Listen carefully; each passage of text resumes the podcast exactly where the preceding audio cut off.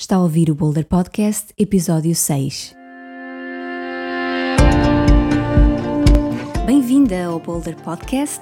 Eu sou a Cristina Correia, a sua coach de aceleração de carreira, criadora da Boulder Blueprint, o passo a passo para afirmar a sua voz corporativa, alcançar reconhecimento profissional e acelerar a sua carreira.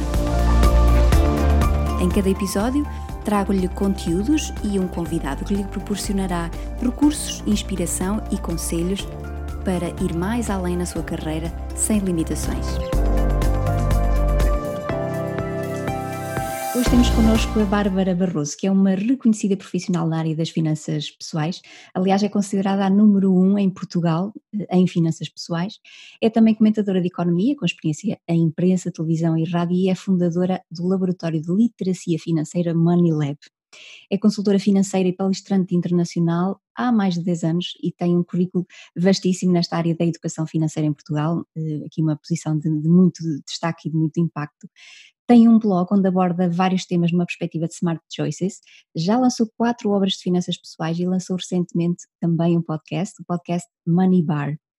Como curiosidade pessoal, foi atleta de alta competição de hockey infantil, que eu acho delicioso e muito curioso, e é um prazer enorme tê-la aqui como convidada, convidada no Boulder Podcast. Muito bem-vinda, Bárbara Barroso.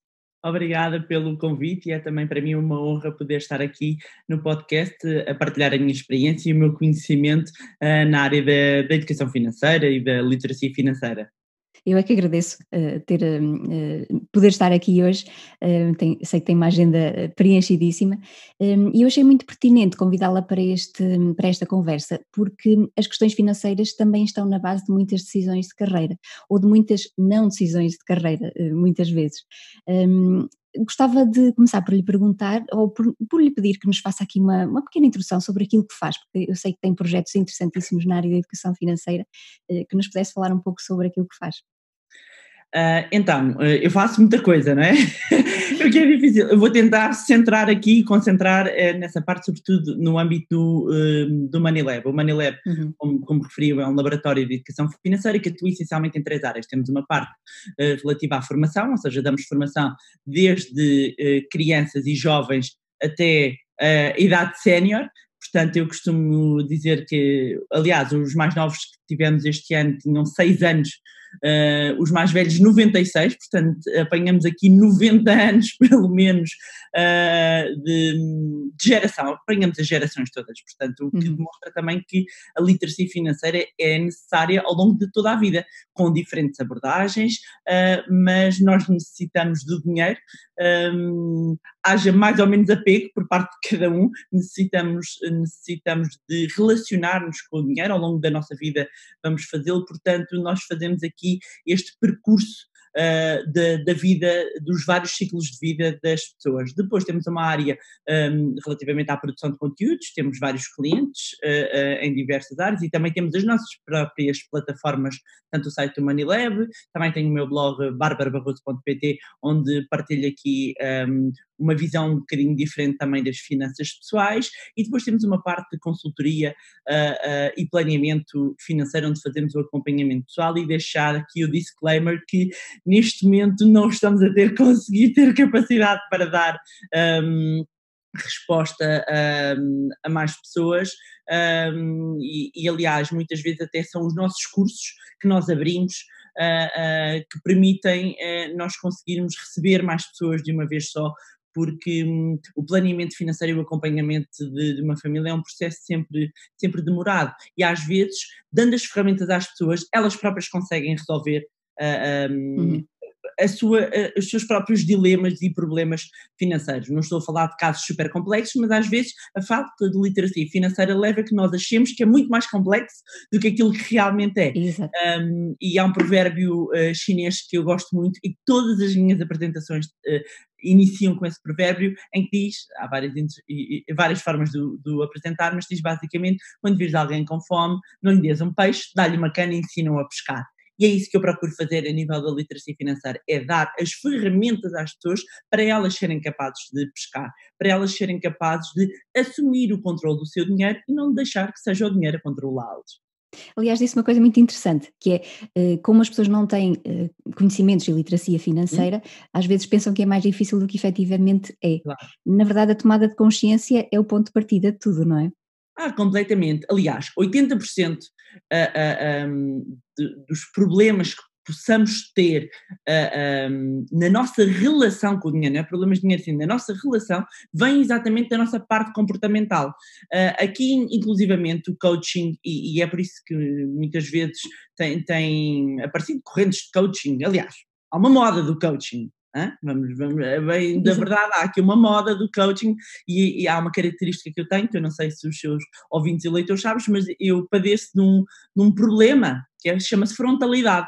Eu padeço de uma frontalidade crónica uh, e sem, obviamente, ferir suscetibilidades, não, não magoo ninguém, mas acho que nós somos um país que às vezes temos problemas em dizer um bocadinho as coisas, vamos sempre assim à, à volta e eu gosto muito de, de ser frontal uh, ah, um, e, e não tenho qualquer tabu em relação ao dinheiro.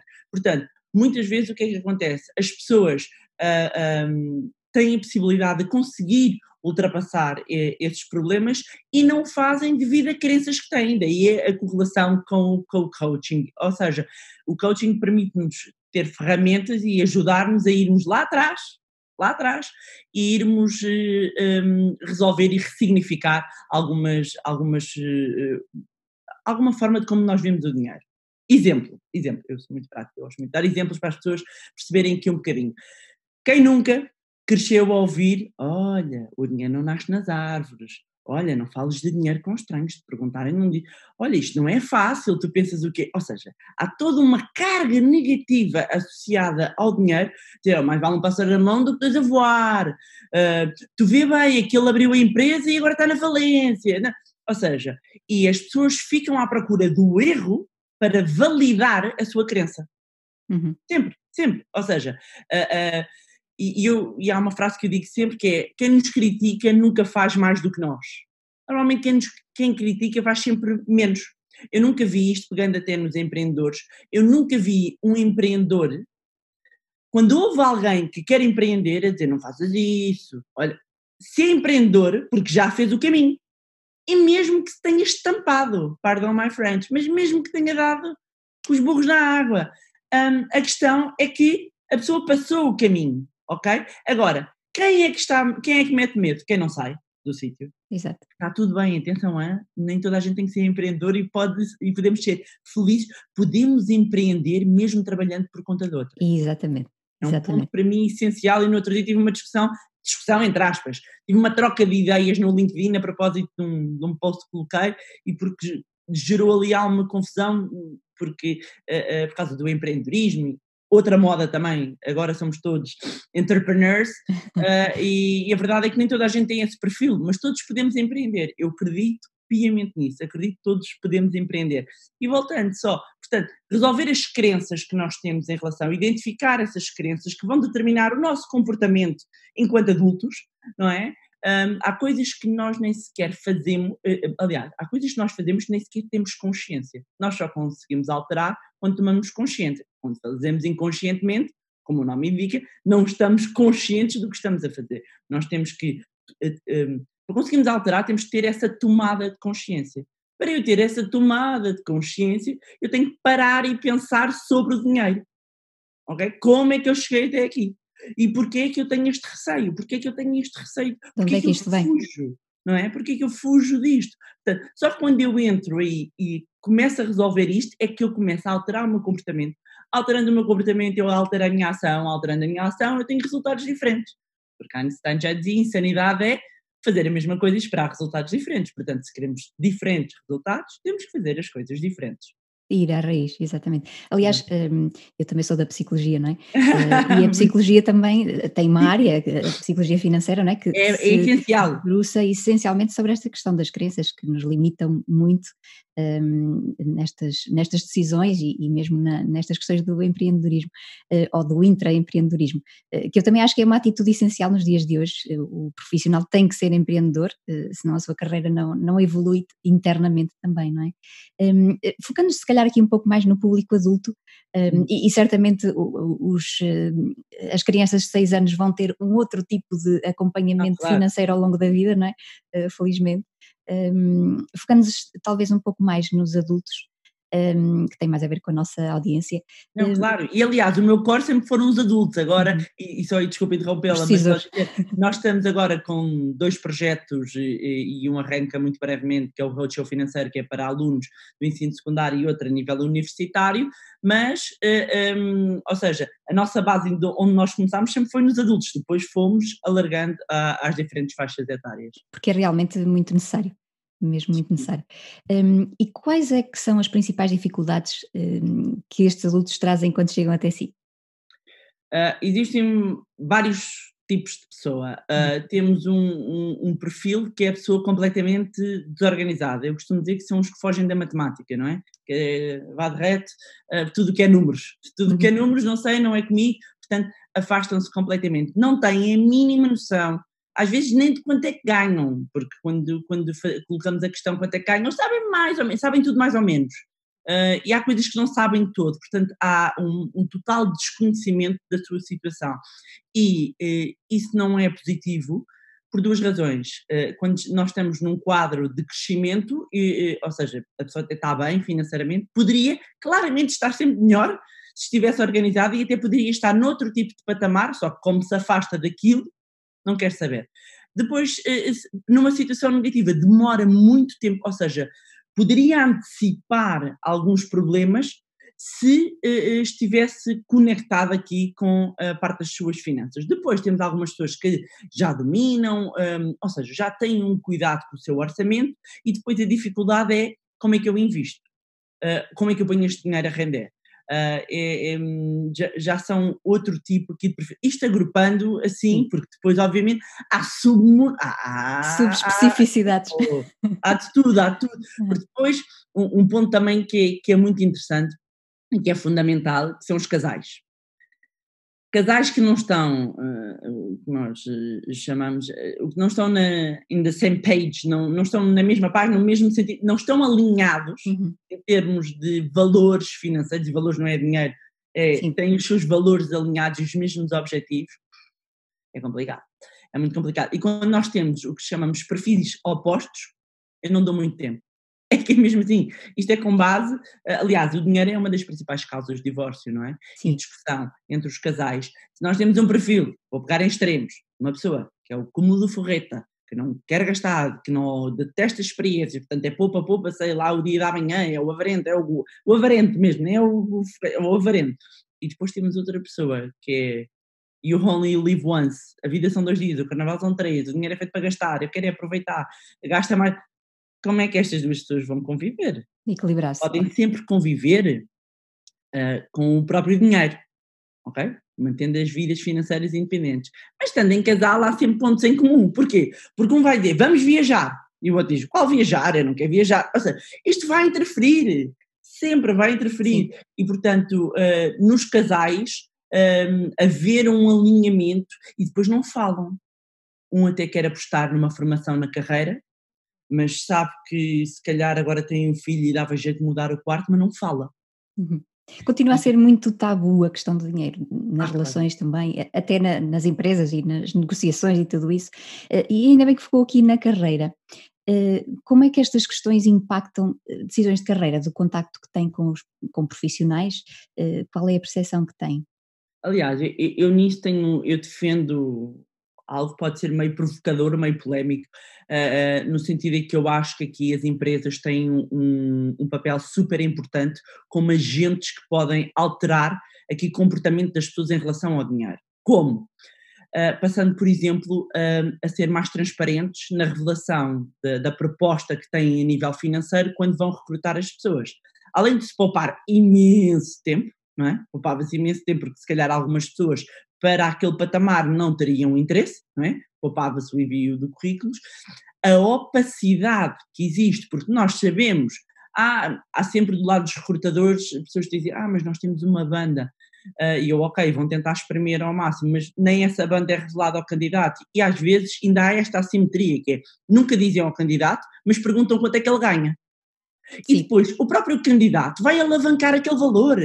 Depois estamos ali a, a, a, jogar num ponto de total opacidade, não há transparência, o que demonstra que o dinheiro, a pessoa não está confortável, qual é que é a sua expectativa salarial, do mesmo modo, e fazendo aqui já, já aqui uma ponte, porque há uma diferença entre homens e mulheres em relação ao dinheiro, há uma clara diferença quando falamos de carreira, que é um, a mulher, imaginando que estão numa empresa, homem e mulher, a mulher fica à espera de reconhecimento, a mulher não pede aumentos.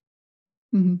A mulher não pede aumentos, ela fica à espera, ela faz um bom trabalho, está à espera que reconheçam. Enquanto o homem exige. Enquanto... Vai atrás. Exatamente, isto obviamente pondo sempre aqui em grandes, em grandes blocos, porque depois obviamente a personalidade de cada um é claro. é como cada qual. Mas por norma, o homem vai e exige, eu completei isto, uh, eu acho que merecia um aumento porque, ou seja, vai exigir do mesmo modo em que abre uma posição e rapidamente se predispõe, olha, eu estou disponível, eu gostava de assumir a gestão de um projeto, eu gostava, a mulher não, a mulher não. Fica à espera do convite. Fica à espera do convite, não vai discutir aumentos, é, normalmente é péssima negociadora, péssima a, a negociadora, portanto há aqui um próprio comportamento diferente, mas isto vem também de uma falta de transparência de, de, das companhias e das empresas, porquê? E, e aqui, ai, oh Bárbara, mas isso é injusto, as pessoas também não falam. Não, não é injusto, porque a primeira contato, quando eu saio de uma universidade ou de um curso profissional ou saio do décimo, onde for, onde for, eu vou ingressar no mercado de trabalho. Isto passa-se logo à partida, ou seja, logo na minha primeira experiência, eu não sei logo quanto é que eu vou ganhar, a não ser que seja um estágio do IFP, e aí a pessoa escuda-se, ah, não sou eu, aquilo é o Estado, é este o valor, até é ótimo, ufa, não tenho que andar aqui a discutir e duas pessoas que fazem o mesmo cargo terem valores diferentes que acontece muito, todos sabemos, não é? Uh, e, e, portanto, o que é que acontece? Eu entro no mercado de trabalho, eu falo com, vou a uma entrevista e logo ali eu percebo que o dinheiro é segredo de Estado. Não falo, eu não falo, eu não vou questionar. E se algum rapazinho ou, rapariga ousa perguntar alguma coisa, mas quem és tu, meu menino, para vir perguntar dinheiro? Portanto, há claramente aqui, é cultural, nós fomos uhum. para alguns uh, uh, claro que há, há, questões de recrutamento, pela troca de ideias que eu tenho, não sou da área, mas pela troca de ideias que eu tenho com as pessoas, há coisas que se passam noutros países também, mesmo a nível europeu, no processo de recrutamento. Mas, em termos culturais, em termos de cultura de país, e eu, como estudei nos Estados Unidos e vou muito aos Estados Unidos, bem, é uma discrepância, quer dizer, é, toda a gente sabe, toda a gente fala dinheiro, é, é tem outros problemas, atenção, não é? Não é a sociedade perfeita. Mas em termos de carreira, em termos de progressão, uh, está claro, os prémios, os bónus, uh, a abertura que é, e é valorizada a ousadia. É valorizado. Uhum. Por isso é que eles são muito competitivos. Eles são muito competitivos porque a pessoa tem, é, assenta muito numa base de meritocracia que é o uhum. que eu sinto que falta cá, não é? Um, e, e, e, portanto, isto está relacionado com o dinheiro, porque o dinheiro, quando nós vamos analisar proposta a nível uh, uh, de carreira, o dinheiro ainda é a parte que pesa mais para as pessoas. Exato. E um, e, e, o candidato, o profissional, quando está nesse tipo de, de negociação ou nesse tipo de, de, de, fase de um processo, acaba por perder ou, ou, deixar o poder todo do outro lado, não é? Eh, quando se deveria estar a negociar valor, mas não o valor financeiro, eh, quando se deveria estar a negociar esse valor, acaba por, por deixar alguma assertividade de lado eh, e defender também aquilo que, que é a sua posição e o seu valor, aquilo que tem a acrescentar Às vezes a uma fazer empresa. perguntas, tem medo Exato. de fazer perguntas, porque Sim vê-se numa situação de desvantagem. O candidato vê-se numa situação de desvantagem e muitas vezes nem o candidato nem a própria empresa olham para o candidato como um ativo. É um ativo. E tem que ser os dois a ter noção, porque a pessoa também, quando se candidata, tem que ter a noção que eu sou um ativo, a empresa investe em mim e eu tenho, no mínimo, que trazer um valor igual para compensar à empresa, quer dizer, nós temos que ter essa noção, não, é, estamos ali pelos nossos lindos olhos, não é? Isso é voluntariado, é outra coisa. Um, agora, eu tenho que trazer valor à empresa, eu tenho que agregar valor, não é? Uh, e há uma frase do Warren Buffett, que para quem não conhece é o investidor de todos os tempos, que diz: Price is what you pay, value is what you get. Portanto, preço é o que você paga, valor é o que você recebe. E as pessoas confundem preço com valor o tempo inteiro. Sim. O tempo inteiro. No consumo, quando eu estou a discutir os meus salários, confundem o tempo. É por isso que hum, há muitas discussões do o que é que é eh, caro, o que é que é barato. Um, porque um, se, eu, se eu disser assim, ok, eh, você paga-me um milhão, mas o, milhão que lhe paga transformam-se 5 milhões em 6 meses. É caro o que eu lhe estou a pedir? É caro? Põe um para levar 5? Só se olha a despesa, não, é? não propriamente Sim. ao retorno. E, e falou... isto, isto, tem a ver também com, a, desculpe, tem a ver com a literacia financeira, e isso eu noto muito, uh, e isso é interessante eu conseguir apanhar as pessoas nas diferentes, uh, nas diferentes faixas etárias. Uhum. E quando eu apanho pessoas que vêm ou da engenharia ou da economia, os que, os que mexem nos mercados financeiros, quem nunca mexeu, a cabeça, o mindset é diferente, porque a maioria das pessoas vê custo, não vê investimento. Uhum. E é muito interessante quando, claro que as mulheres são ótimas a, a dizer que eh, os sapatos são investimentos. e, as malas, e as malas, não é? e as malas são investimentos. Mas, uh, aqui só, só uma brincadeira, mas, por exemplo, a formação é um investimento, não é? Ou é um custo? Depende, não é? Às vezes, quando a gente sabe que não vai ter ali valor, pode ser um custo apenas. Mas olhamos para tudo como custo. Eu, às vezes, e, e fazemos isso de forma a julgar. Às vezes estamos na internet e às vezes aparecem-nos imensos cursos. E, e, eu, e, eu, há pouco tempo tinha, trocava umas ideias com, com uma pessoa, porque a pessoa dizia, ai, aquilo é muito caro, e eu, mas é muito caro porquê? Se, se, um, muitas vezes é, parece, parece caro porque quem está a comunicar não está a comunicar a proposta de valor. Exatamente. Está a comunicar preço. E esse é o principal erro. Não, e, e nós, enquanto ativos, nós temos que comunicar valor. Impacto. E eu venho, eu, eu, ainda por cima acabo por ter aqui uma grande vantagem na minha vida, que é, eu fui jornalista da área financeira, portanto eu consigo ter a parte da comunicação com a parte dos números, portanto casam aqui muito bem. Um, e a comunicação é fundamental. Nós temos de saber comunicar o nosso valor, o nosso valor é, e sobretudo o valor percebido. Porque às vezes nós achamos que estamos a comunicar e uma coisa Exato. é o que eu acho, outra coisa é como as pessoas me percepcionam. Que é o erro das mulheres, ficar à espera do reconhecimento quando as pessoas efetivamente não estão a perceber o valor que elas estão a acrescentar. É verdade. E deixar ainda outro conselho, aqui por causa do percebido, que depois há uma, tensa, uma tentação. Ah, Bárbara, estou, já estou a perceber o que é que me está a dizer. Então, se é o valor percebido, eu tenho que estar preocupada na mensagem que eu quero transmitir. Sim, senhor, no sapato dos outros, mas muita atenção à verdade. Não vistam uma capa que não é a vossa para parecer aquilo que vocês querem parecer. Uhum. E é neste ponto que está a dificuldade, fosse fácil toda a gente saber, não é? É neste ponto que está o trabalho que é necessário, que é eu manter a minha autenticidade, eu manter a minha verdade, os meus valores, o meu caráter, comunicá-lo de uma, de uma maneira perceptível para o outro, em que eu consigo. Estas são as minhas skills todas. Este é o meu valor. Este é o meu fator de diferenciação. Eu costumo às vezes até em aulas de empreendedorismo dar um, um, um exemplo de um, de um cupcake. E eu costumo dizer, o cupcake é um queque maricas, a brincar com os, meus, com os meus estudantes universitários. E eles diziam, professora, um queque maricas? Eu disse, é um queque maricas, aquilo é um queque um bocado de uma coisa cor-de-rosa, com açúcar, e de repente eu deixo de cobrar por um queque um euro e meio passo a cobrar quase 4 euros, não é? Só porque tem. Porque é o packaging, não é?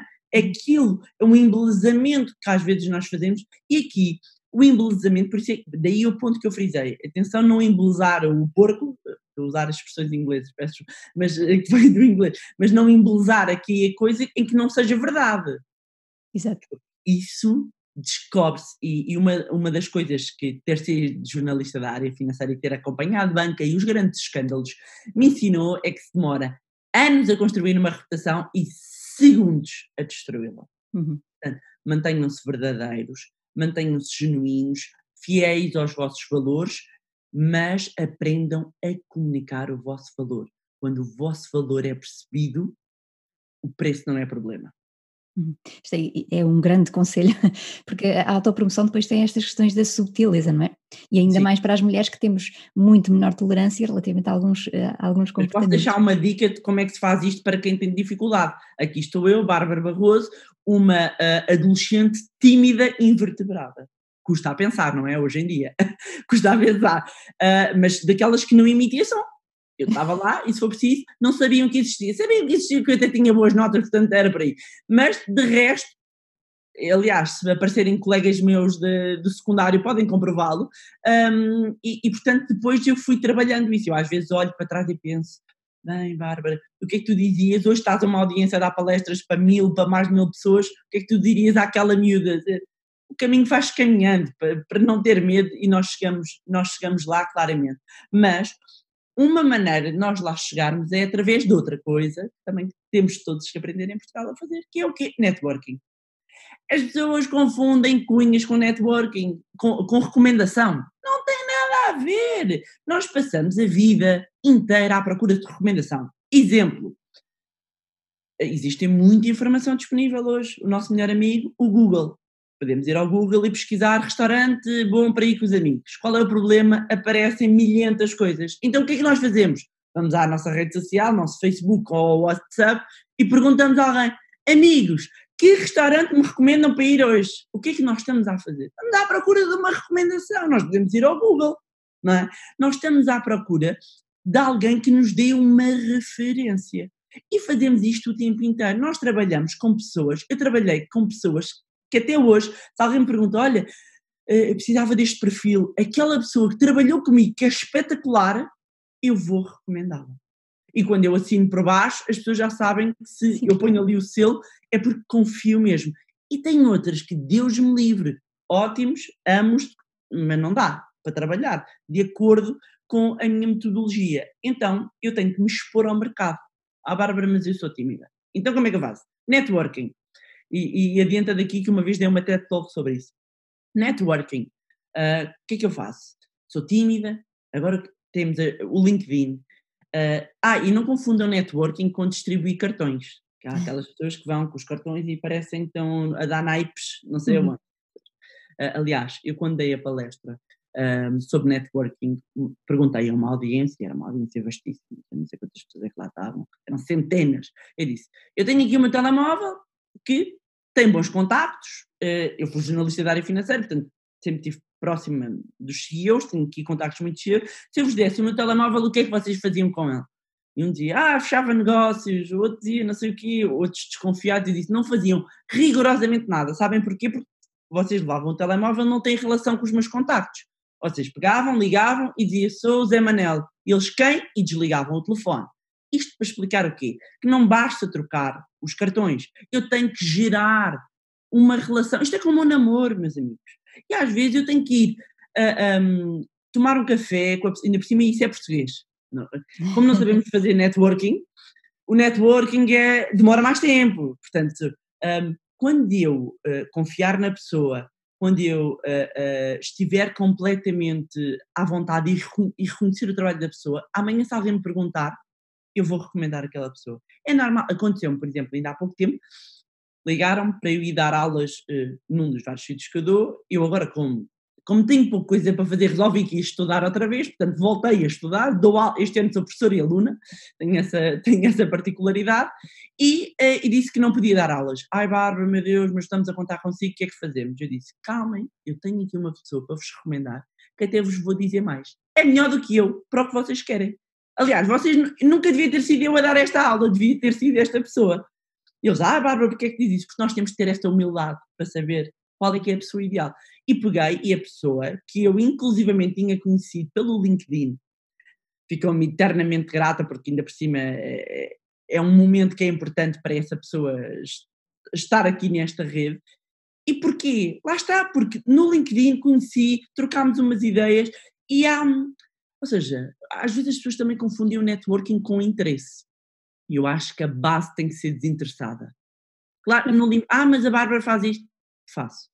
Faço isto de forma de. Agora, calma, não é? Não me entupam um LinkedIn que às vezes não tem problema nenhum, às vezes posso demorar um bocadinho a responder e eu, eu tenho um faro muito bom para detectar quem é genuíno e quem vem tentar uhum. surfar a onda.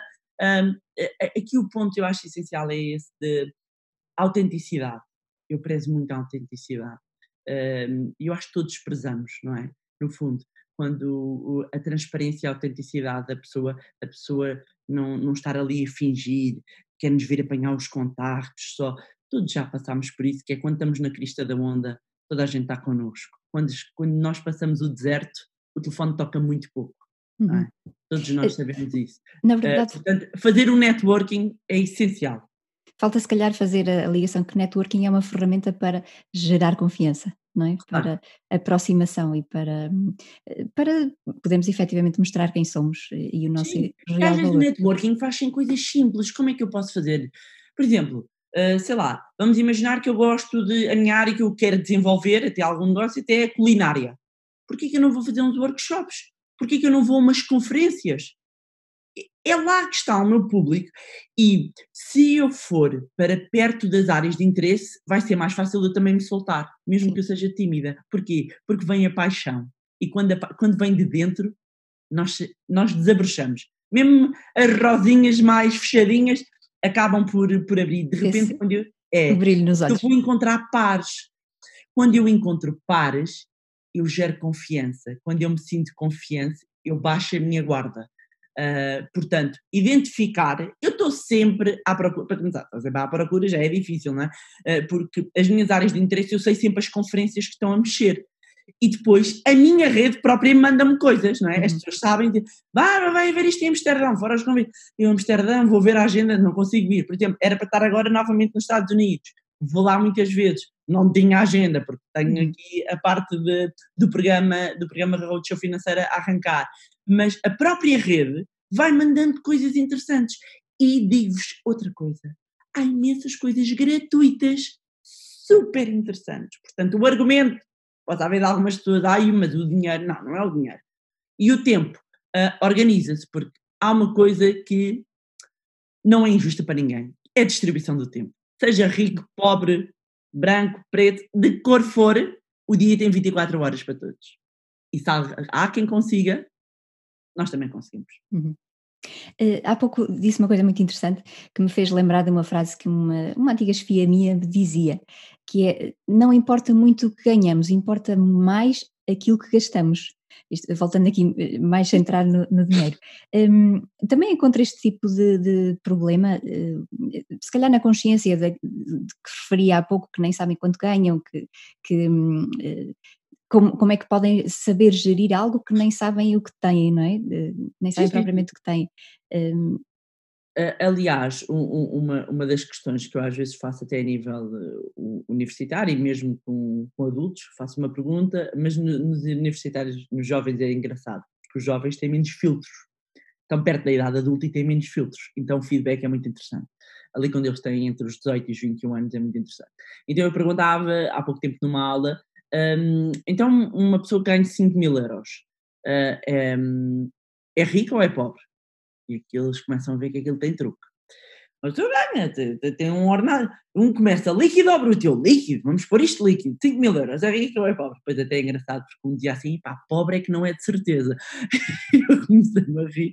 E, e uns começam, não, ganha bem, ganha bem. E eu digo, sim senhor, agora vamos pôr aqui as despesas tem 6 mil euros de despesas. Ah, assim, assim não dá. Eu, mas como é que é isso? Eu como, então eu vou-vos mostrar aqui uma, um exemplo e vou fazer com os 5 mil, que era para vos chamar a atenção, mas podia fazer com 500 ou com 1000.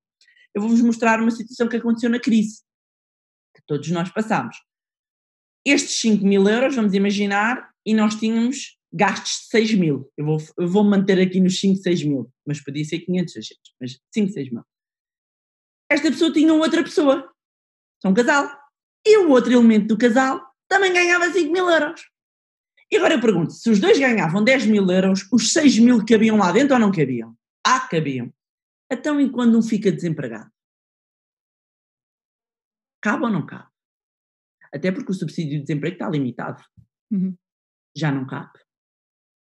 Já não cabe. E isto passa-se. E quando eu refiro muitas vezes o não ter consciência do seu dinheiro e estar desligado, eu vi muito isto acontecer na crise, com quadros de topo, porque as empresas entraram em um layout e de repente houve uma série de despedimentos, uh, encolheram as empresas, foram retirados lugares de cá, de country managers, o que for, diretores, e de repente famílias que inclusivamente estavam habituadas a um determinado padrão, tiveram, aliás eu cheguei a apanhar famílias que tinham dificuldade em baixar o padrão, porque nunca baixaram, nunca baixaram. Uhum. E, não, e, e, e não se pode criticar, porque isto faz-me lembrar um bocadinho a alegoria da caverna, não é? Se a pessoa não conhece outra realidade, é muito fácil criticar quando, quando a pessoa está no patamar abaixo, não é? Mas a pessoa não conhece outra realidade. Se a pessoa tem toda a sua vida, todo o seu padrão, durante a sua idade adulta, todo ajustado a um certo meio, e digo-lhe uma coisa: a dificuldade que essas pessoas têm, quadros superiores têm de ajustar, é mil vezes, mil vezes aquilo, é muito maior do que uma pessoa que ganha pouco. Uhum. A quem ganha pouco, normalmente a necessidade aguça o engenho, não é? Já diz o ditado. Portanto, tem uma capacidade e uma elasticidade eh, de se acomodar muito maior, mas também tem muito menos margem para grandes claro. não é? Portanto, tem um orçamento muito mais limitado. Uh, Outro fator curioso e que acontece muito, que é, e que eu às vezes coloco este, esta questão, um, é fazer às pessoas. Então imaginem quanto é que vocês ganham agora, escusado será dizer, perguntar-lhes quanto é que ganham, porque as pessoas não dizem, eu podia contar aqui outra história também engraçada, uh, e eu digo, agora imaginem quanto é que vocês ganhavam há 10 anos, há 15. Não acham curioso que há 10, 15 anos vocês possivelmente ganhavam menos e não conseguiam poupar, ou seja, mas aquele dinheiro dava para viver. Vocês precisavam mesmo daquele dinheiro à conta para viver. E vejam lá que hoje ganham mais e precisam mesmo na mesma desse dinheiro. O que é que aconteceu? O que acontece é que a gente sobe o padrão de vida, não é só o efeito da inflação, nós subimos o padrão de vida. Uhum. Ok? E se nós, uma coisa é subir de forma consciente, outra coisa é fazê-lo de forma inconsciente. E é este ponto que é totalmente diferente. Uhum. Quando nós estamos a ter aqui uma progressão de carreira, um, e eu, sou, eu não sou nada apologista que as pessoas devem comer latas de atum e viver aqui no limite, nada, de todo, de todo, não é a minha visão. A pessoa deve ter uma compensação, uh, uh, como é óbvio, e deve ser feliz a viver a sua vida plena. E se for feliz a ir levar a mulher ou ir jantar fora, que seja. Não dá para ir todos os dias estabelecer prioridades. Ok? É como no nosso trabalho, nós não conseguimos fazer as tarefas todas ao mesmo tempo, portanto vamos hierarquizá-las. Fazer a mesma coisa com o nosso dinheiro. E, portanto, a questão aqui de sabermos um, fazer esse acompanhamento, cuidado da evolução do nosso salário ao longo do tempo é essencial, é essencial. E essa tomada de consciência dos gastos, não é? Porque às vezes achamos que não temos o dinheiro para investir numa formação que queremos fazer, ou até em aconselhamento de carreira, que é uma dificuldade com que eu me deparo, não é? Um, e se tivermos essa consciência, efetivamente, qual é o nosso padrão de gastos e onde é que poderemos, efetivamente, definir objetivos mais específicos, se calhar depois fica mais fácil para tomarmos decisões importantes. Claro, e para priorizar. o impacto, não é? Às vezes, é, isso acontece muito, isso é muito frequente, as pessoas dizem, eu não consigo poupar nada, eu hum, fico sempre muito confiada. Fico sempre, porque as pessoas não fazem um levantamento total até ao cêntimo das suas despesas e nós temos imensos gastos escondidos que não fazemos ideia. É aquela conta que está lá a debitar-nos, o, que a gente não usa, que ficou aberta desde 1900 e troca ao passo, que agora com as comissões que há trimestrais, aquilo de repente há um dia que o gerente de conta nos liga daquele banco e diz tem conta negativa e a pessoa, qual conta? Não é? A pessoa nem sabia que tinha a conta quanto mais. Tem isso, tem subscrições de revistas, de uma data de coisas que não vê, que não faz, uh, períodos que fez de trial, de experimentar e depois aquilo vai ao cartão e siga para bingo. Portanto, quando nós, uh, e depois há uma data de gastos burros, uh, eu digo burros porque isto lá está do, do, do inglês, dumb, dumb expenses, não é? Portanto, há um conjunto de despesas que são escondidas e que não fazem sentido e o que é que eu sou apologista? Em que nós cortemos, eliminemos essas dumb expenses e canalizemos para aquilo que nos dá prazer, que, daquilo que nós vamos tirar retorno, seja uma formação, seja de repente, ok, eu quero melhorar na minha carreira, porque as pessoas não fazem isto. As pessoas não fazem o básico que é pensar, parar para pensar. Nós andamos numa corrida todos os dias, casa de trabalho, casa de trabalho, coisas, filhos, nós não paramos para pensar, para estruturar o que é que eu quero. Eu quero, eu queria mudar agora de carreira. Como é que eu faço isto? Consigo fazê-lo sozinho ou preciso de alguém que me ajude e que me aconselhe? Se calhar é o melhor investimento que eu vou fazer. Se calhar é o melhor investimento, porque a pessoa vai me dar dicas, vai melhorar. E, e, as pessoas não têm, lá está, voltamos aqui à tomada de consciência. A uhum. tomada, nós andamos, eu costumo dizer que andamos num, num misto de snooze e aqui dormentes pela rama. Nós, enquanto sociedade, vivemos tudo muito Sim. pela rama. Um, andamos aqui num, num, estado de dormência, de ok, entramos aqui numa rotina de casa trabalho, trabalho de casa, às vezes vamos fazemos umas coisas ao fim de semana que fingimos que andamos aqui meio distraídos, e, e é por isso é que nós é, é engraçado perceber a quantidade de pessoas que por volta dos 40, entre os 40, agora tem sido mais cedo, dos 35, eu tenho tentado até aos 45, tem o seu. É uma de, há aqui uma década entre os 35 e os 45, tem ali um ponto de ruptura, que é quando viram a vida, que é quando começam a questionar. Que é quando, que, quando o porquê passa a ser mais importante do que o como, Sim. do que o mostrar. Assim. Muitos uh, até já atingiram tudo o que se tinham proposto. E, e, e depois essas pessoas ainda, ainda sofrem mais porque é um efeito de frustração, elas sentem que não têm direito de. não se sentem no direito de reclamar. Então eu tenho um bom emprego, eu, tenho, eu consegui tudo, eu não posso queixar. Claro que pode, claro que pode querer ir buscar melhor. Se não está feliz, qual é que é o problema? Não é? Qual é que é o problema? Uh, e o que é que os outros vão pensar? Nós perdemos muito tempo a achar o que é que os outros vão pensar. Uh, perdemos Quando muitas vezes nem sequer pensam é? aquilo que nós achamos que estão a pensar. São filmes na nossa cabeça. Um, e, e, quando nós conseguimos descobrir a nossa verdade antes mesmo do nosso propósito, porque às vezes a pessoa está perdida mesmo, a pessoa não sabe, não é? Um, e não tem mal nenhum. Porque agora também, e aproveitar aqui o seu podcast para fazer dois disclaimers de agora, eu tenho sempre muito receio das modas, porque acho que isto cria uma pressão em termos uh, sociais muito grandes não só agora à moda temos todos que ser milionários até aos 40 anos, que é a bandeirinha, a maioria das pessoas não passa cá, mas eu sinto muito, sobretudo no estrangeiro, cá é difícil arranjar cá alguém uh, que tenha vindo, não, até, até o fazem, não é? De forma legal, que não esteja aí metido em esquemas de pirâmide, é uma coisa qualquer, não é? Depois há muito mentiroso, é o há mais, hoje em dia é fácil eh, descobrir na rede, eu quando vejo Instagrams e redes sociais de gente em Porsche, em Ferraris e não sei o quê, consegue-se fingir tanto. Não acreditem em tudo que vem. A sério, não acreditem. Hotéis aqui, hotéis a fingir que a casa é deles, depois a casa não é deles, depois estão infelizes, estão miseráveis e, e às vezes as coisas nem sequer são dessas pessoas. Portanto, essa pressão de que o sucesso vem do mundo, vem da parte financeira, não vem, fala-vos alguém que está a vida, passa a vida a lidar com dinheiro e já atingi aqui o meu ponto de independência financeira, portanto, o dinheiro não é problema para mim, eu faço, eu faço porque gosto, porque quero, não é por dinheiro, uh, e é a maior liberdade que há à face da Terra.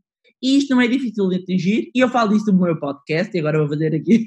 Claro, eu tenho claro. um episódio específico, que é o episódio 7, se não me engano, uh, onde eu explico exatamente isto. E que não é difícil, porque às vezes as pessoas acham que isto é só para Warren Buffett. Não é só para Warren Buffett. Aliás, Warren Buffett. patamar, não é? Aliás, Mas Warren Buffett. De um, determinado, de um determinado montante, já não interessa quanto é que a pessoa tem. É? Mas, aliás, o Warren Buffett faz uma. É, é, não gasta muito, não é? Tem não, hábitos não, não, que ninguém diria para um milionário como ele. Não, e além disso, só os milhões que ele e o Bill Gates já doaram, os mil milhões é inacreditável. Uh, mas para dizer que é possível nós atingirmos isso, mas que as pessoas não se sintam pressionadas. Nós passamos a vida a sentir-nos pressionados pelo, pelos outros. E é a mesma coisa, que é com o propósito. Eu tenho que encontrar o meu propósito, e a minha razão, porque toda a gente encontrou o propósito. Isto, eu, eu vejo pessoas infelizes e, e, já tive amigos revoltados a dizer: Mas isso para ti é fácil porque tu sabes o que é que tu gostas, eu não sei. Ainda.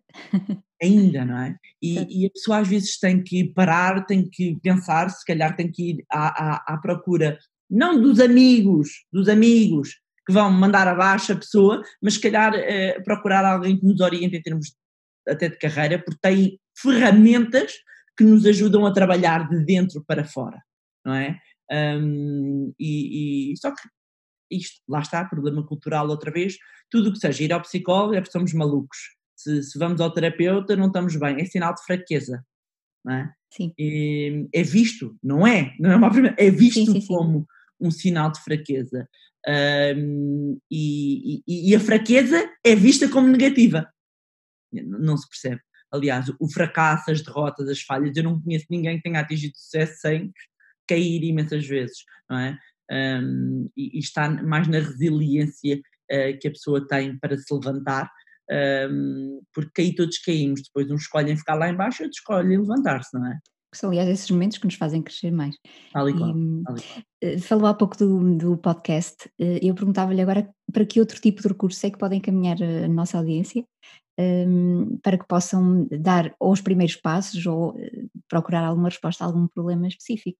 Então, nós, eh, não só através do meu blog www.barbarabarroso.pt, como também do meu Instagram, que é barbarabarroso, underscore, são dois underscores. Uh, Vai ficar depois na página. Uh, ok, no meu Instagram, como também um, no, no podcast. Vão encontrar, uh, e mesmo o podcast tem tido aqui uma preocupação de fazer um caminho. Vai chegar um momento em que são os conteúdos. Eu, estou neste momento a tentar conduzir as pessoas numa linha de raciocínio um, e, e, e, são a abordagem que eu faço é muito para abanar aqui o mindset das pessoas, porque já, já é o primeiro passo.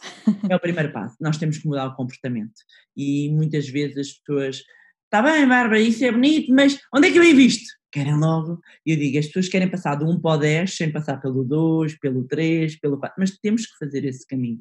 Não dá, não dá para fazer esses saltos. Sempre que nós tentamos fazer esse salto, normalmente a vara é curta e caímos. E o pior é que se caímos ali temos que voltar ao início, não é? Senão uh, ainda mais para trás. Exatamente. Portanto, uh, aqui é, é, é, essencial nós controlarmos um bocadinho a nossa ansiedade uh, e, e querer ver as soluções no fim, Uhum. antes de aprender uh, o processo e, portanto, uh, qualquer um destes, destas plataformas vão encontrar recursos um, ehm, disponíveis para vários patamares onde, onde as pessoas possam encontrar em termos financeiros. Perfeito. Depois fica toda a informação na, na página. Um, uma última pergunta. Eh, já foi dando aqui alguns conselhos também.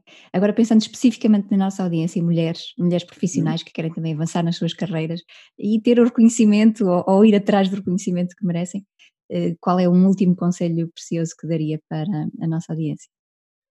Acima de tudo, entrar em ação não terem medo e entrarem em ação, ou seja, o, o não ter medo de ser julgada, uh, o procurar, uh, isto acaba por ser aqui uma dica que tem várias dentro e que vem resumir aqui um bocadinho tudo o que falámos. Se não conseguem sozinhos, procurem pares que estejam alinhados e revejam, dizem que somos a média, não é? Das cinco pessoas que estão mais próximas de nós, revejam se essas pessoas que estão perto de vocês são pessoas que vos puxam para cima ou que são aqueles pesos que os puxam para baixo.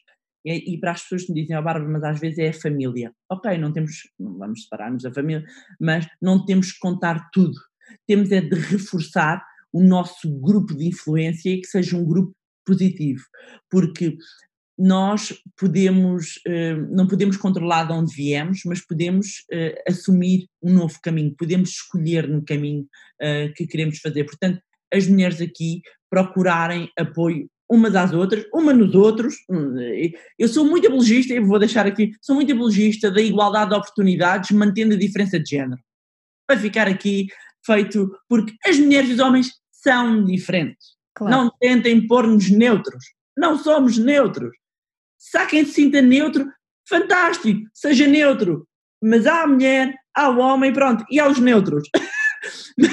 Mas uh, isto para dizer que eu, uh, enquanto mulher, não me quero sentir condicionada pelo género, mas também não quero ter aqui uma, um fast forward porque sou mulher. Não quero ser nem beneficiada, mas também não quero ser penalizada. Eu quero igualdade de oportunidades, independentemente do género. Portanto, uh, procurem, acima de tudo, valorizar-se e não tenham medo. Uh, há, há, uma frase que eu tenho muito, não, não está aqui neste escritório, está no outro, que é fall seven times, stand up eight. Caiam sete vezes, levantem-se oito. Não tem problema nenhum. Se tem os joelhos folados, a gente põe ali um betadine e siga para bingo. É avançar. Bárbara, eu ficava aqui a falar consigo muito mais tempo, uma conversa muito agradável. Muito obrigada pela presença neste Obrigada podcast. Um, e uh, muito sucesso também para os seus projetos e obrigada pelo papel. Também, e para toda a sua audiência. Muito obrigada. Até uma próxima. Obrigada.